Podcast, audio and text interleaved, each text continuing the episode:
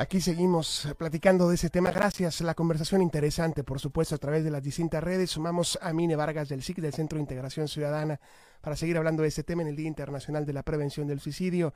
Mine, buenas noches. Hola, ¿qué tal, José Luis? buenas noches a ti y a todo tu auditorio. Gracias, eh, Mine. Con ustedes también revisamos datos, hay estadísticas también interesantes. Sí, claro, tenemos el tema del suicidio ahorita y pues bueno, empezamos hablando sobre de que en el mundo cada año se registran aproximadamente 800 mil suicidios, imagínate, es uno cada 40 segundos por año. Y pues bueno, como ya habían dicho en México, durante el 2020 se registraron en el, este año pasado 7.896 muertes por suicidio. Y con base en estas cifras, pues entendemos que mientras se vivía el confinamiento por el COVID-19, el año pasado se registraron 21.6 suicidios diariamente en el país, en promedio. Y bueno, fíjate que un fenómeno que hemos estado observando es que anteriormente las personas de la tercera edad eran mayormente grupo de riesgo para el suicidio, sí. pero ahora son los jóvenes. La tasa de suicidio en niños, niñas y adolescentes aumentó un 12% de 4.6 a 5.18 por cada 100.000 habitantes entre el 2019 y el 2020.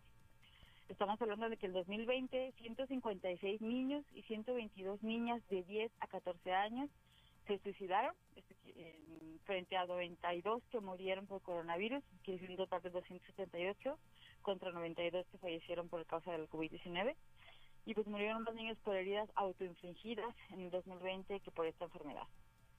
Y fíjate que en este grupo de edad en específico la cifra de suicidios aumentó un 37% con respecto al 2019 al grado de ser ya la tercera causa de muerte en, este grupo específico, solo por debajo de la de tumores malignos, con 394 casos, y accidentes con 523 casos. Y aquí el COVID-19 pues fue la novena razón de mortalidad.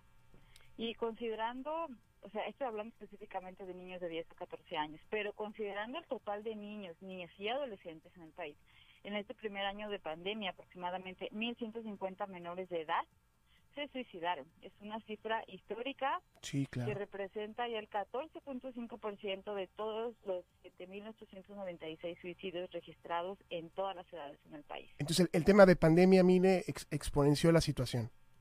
Sí, exponenció la situación, pero también tenemos que eh, ser conscientes de qué está pasando con nuestros jóvenes, de qué está pasando dentro de las, de las casas, de, nuestras familias, que no les permiten a ellos eh, continuar, o sea, ellos sienten que ya no hay salida. Porque la, la, lógica sería, Mine, si estás en casa, estás con los tuyos, o sea, estás donde te quieres, o donde te quieren, estás eh, rodeado de, en teoría, de, pues de, de, la gente que más te, te, puede apreciar en el mundo y, y, quizá con esto bajaría el tema del bullying, quizá ya no vas a la escuela, o sea, no sé, pensando en que en teoría la situación iba a ser distinta en este, en este rubro y no fue así, entonces hablamos del tema, de nuevo ponemos el tema sobre la mesa de la salud mental, ¿no? Qué, importante, así como nos preocupamos tanto por la salud física, lo hemos dicho, la salud mental, cómo están hoy también nuestros chavos, qué sienten también.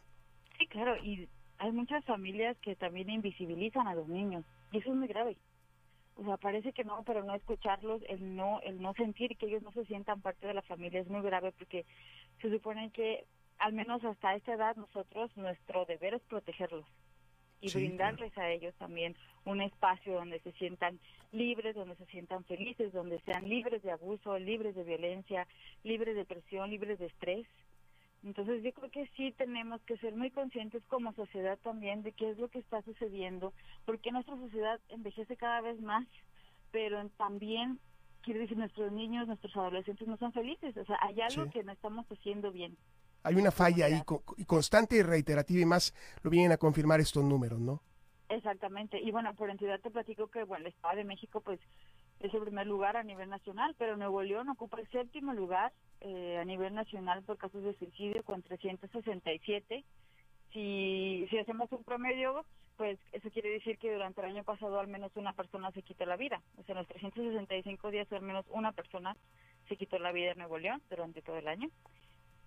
Y pues bueno, por sexo, falle, bueno, se eh, hacen lesiones autofringidas más los hombres que las mujeres, con un 81.7% en hombres contra un 18.2% de las mujeres. Y creo que el tema del suicidio pues es fundamental atender todas las llamadas de auxilio que puede manifestar una persona, aun si estas sean entre comillas, silenciosas, cuando vemos que alguien se aísla, que deja de comer, que deja de dormir, que ya no hace por, por, por convivir, este, ahí hay un pequeño poquito de, atención. Sí, que pues son... Hay que, hay que atenderlo, ¿no? Hay, hay que eh, verlo como un, una alarma y, trabajar al respecto. Mire, lo, seguimos en sus redes a ustedes y, compartiendo información valiosa para toda la comunidad. Sí, por favor, en todas nuestras redes nos encuentran como Centro de Integración Ciudadana SIC y bueno, les agradecemos el espacio que nos brindan, invitarnos a todos sus redescuchas, a ser parte del SIC y también pues recordarles que sus aportaciones son muy valiosas para continuar con nuestra labor y si gustan más información pueden visitar nuestra página de dona.sic.mx. Les paso nuestro WhatsApp, es el 8122-002828, lo repito, 8122-002828 y no olviden que en redes sociales nos encuentran como Centro de Integración Ciudadana y ahí estarán todos mis compañeros de Presión Ciudadana dispuestos a escuchar. Muy bien, abrazo, Mine, gran fin de semana, cuídese mucho. Igualmente, hasta luego. Gracias, buenas noches, seguimos con más.